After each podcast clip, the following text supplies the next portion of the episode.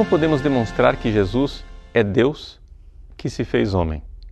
Veja, nós estamos num mundo curioso, um mundo que aceita Jesus e que vê nele um dos grandes líderes religiosos da humanidade. Mas, infelizmente, as pessoas estão cada vez menos dispostas a crer que Jesus era verdadeiramente Deus. E, no entanto, este dogma, esse ensinamento, é a coluna vertebral do cristianismo. Porque se Jesus não é somente um homem iluminado e genial, ele era o próprio Deus que se fez homem, então tudo aquilo que ele fez e disse é inquestionável, porque Deus não se engana e não engana ninguém. Ao Deus que se revela, diz o Concílio Vaticano I, nós devemos a obediência da fé.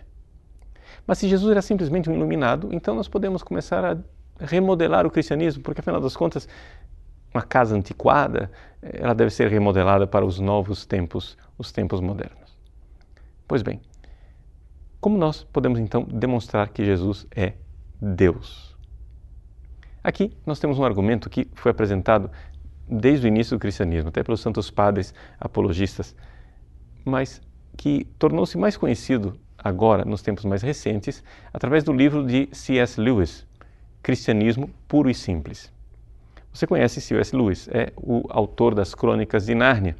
Ele é um apologeta cristão anglicano.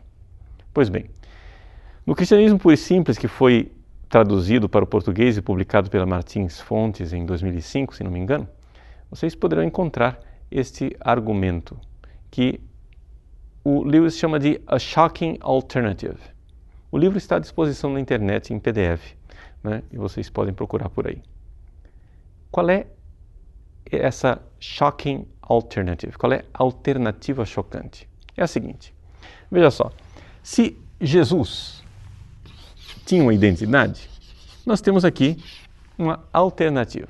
A alternativa do cristianismo tradicional é dizer que Jesus é Deus que se fez homem.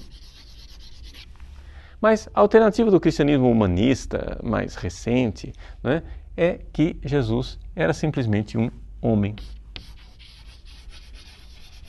Agora, as pessoas, quando dizem que Jesus é homem, estão dispostas a aceitar que Jesus é um homem bom. Por quê? Porque ele é um líder da humanidade. Então essa bondade de Cristo é importante.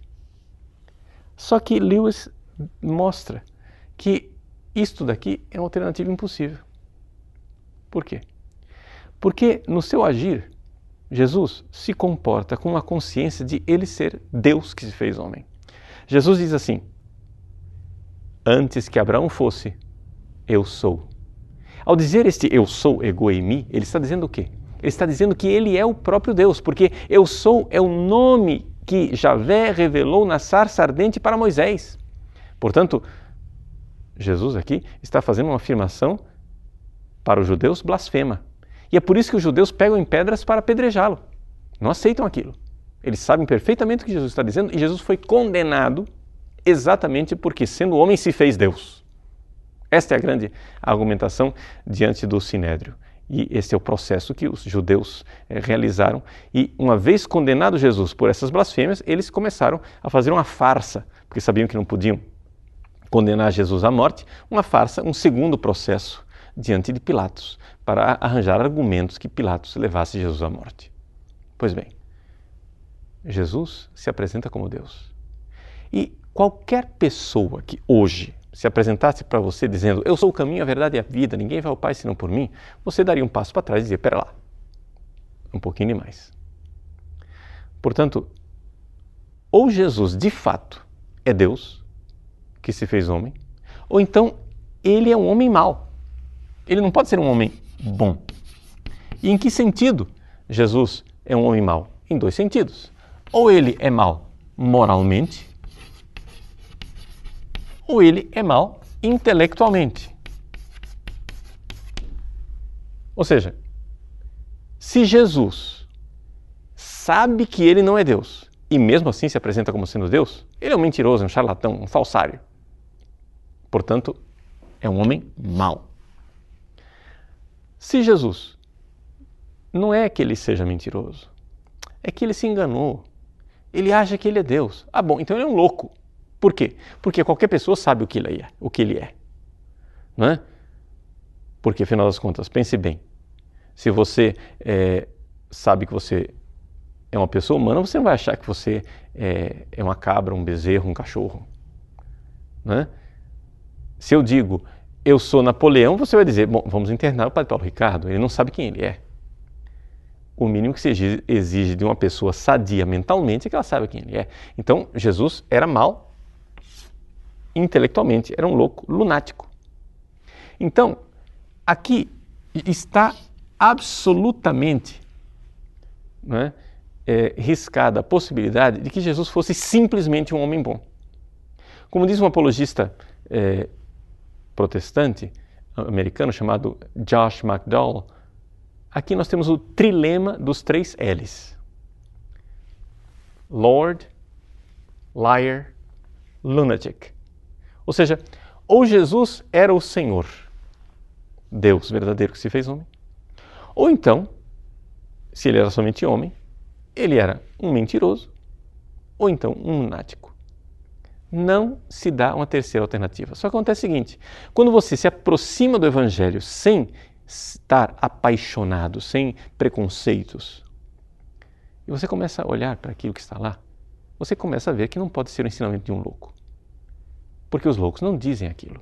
Se ele não tinha consciência de quem ele era, como é possível que ele manifeste essa consciência aguda do que é a pessoa humana? Quando você lê o Evangelho, você se vê ali, você vê Jesus radiografando você, você vê ele interpretando você. Se ele sabia quem eu sou, como é que ele não sabia quem ele é? Então, descartado que ele seja um louco. Também é descartado que ele seja um homem perverso. Por quê? Porque um homem que amou tanto, que deu a vida, que derramou seu sangue, daquela forma extraordinária, como está apresentado ali, que transformou vidas simplesmente com um olhar da sua bondade, da sua misericórdia. Não pode ser um falsário, não pode ser um farsante, não pode ser um charlatão.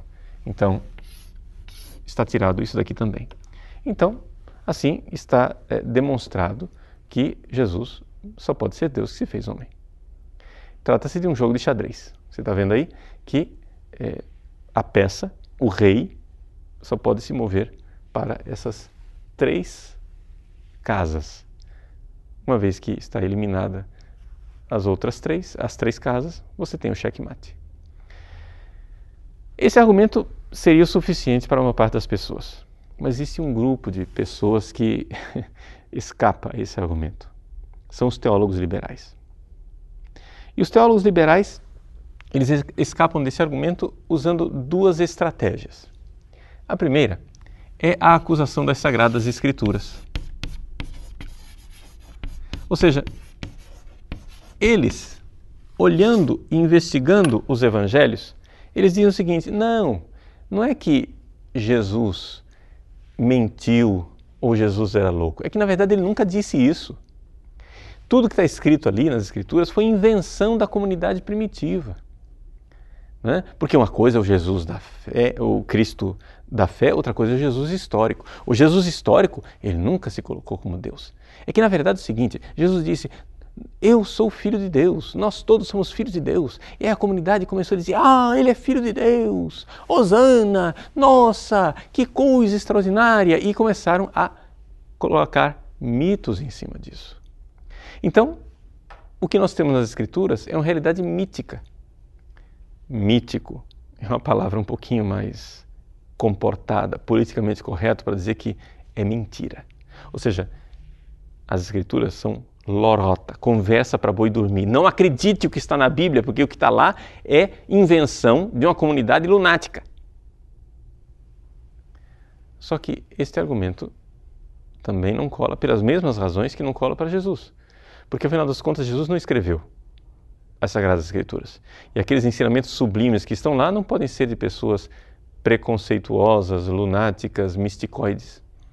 O que está escrito ali está escrito é, por pessoas que foram instrumento de Deus para nos transmitir essa realidade.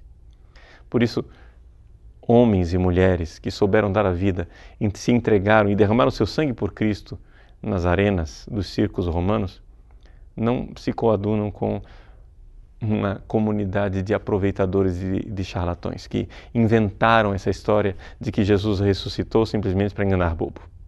Ninguém dá a vida por uma mentira. As pessoas mentem para salvar a vida, não mentem para perdê-la. Então, aqui se vê que se tem alguém mentindo e ganhando alguma coisa com isso, provavelmente são os teólogos liberais. Se nós formos olhar a vida dos apóstolos que derramaram seu sangue, os primeiros cristãos, e a vida dos teólogos liberais, muito bem pagos e famosos, eu acho que tem alguém ganhando. Mas não são, no sentido humano da palavra, os cristãos do início do cristianismo.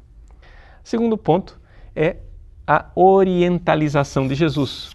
É um Jesus oriental. Ou seja, o que quer dizer?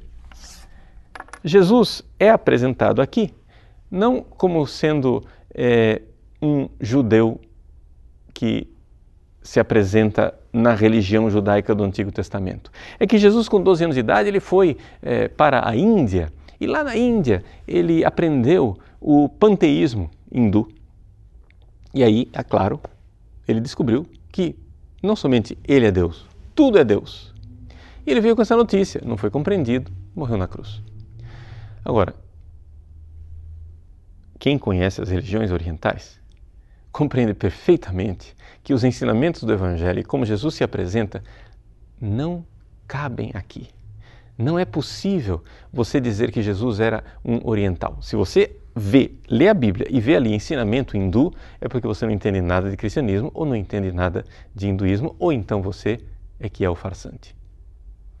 Bom, aqui nós temos então toda a argumentação diante daquilo que é a realidade da identidade de Jesus, hoje no debate atual. Se você quiser aprofundar essa realidade, existe todo um livro do filósofo e apologista cristão Peter Kraft, que está traduzido por português. Chama-se O Diálogo. Nesse livro, O Diálogo, de Peter Kraft, é, ele aproveita uma coincidência histórica. No dia 22 de novembro de 1963, três pessoas famosas morreram. Uma, John Kennedy, presidente dos Estados Unidos, morreu assassinado. E ele era um, uma espécie de humanista. Ele está nessa alternativa aqui. Ou seja, de aceitar que Jesus era um bom homem. O segundo que morreu nesse dia foi Aldous Huxley. Né? Ele era mais orientalista. Era desse tipo de pessoa que aceitava religiões orientais, panteístas, etc. E é usado para resolver toda esta realidade aqui. E o terceiro que dialoga é o nosso amigo C.S. Lewis, que também coincidentemente morreu nesse mesmo dia. No diálogo entre Lewis, Huxley e Kennedy, nós temos então todo o debate eh, teológico sobre a identidade de Jesus, nesse livro fantástico, O Diálogo de Peter Kraft. Bom, toda essa argumentação nos leva a quê? A argumentação apresentada não será capaz de dar a você a fé. A fé é um dom sobrenatural de Deus.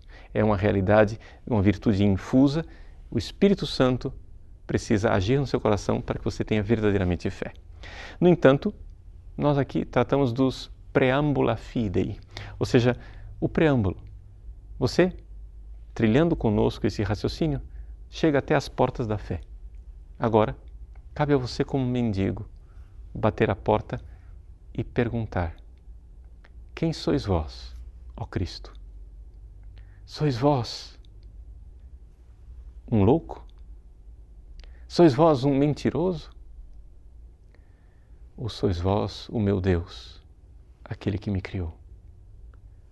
Faça essa oração sincera e Ele abrirá a porta para responder e lhe dar o dom precioso, inigualável, o dom da fé.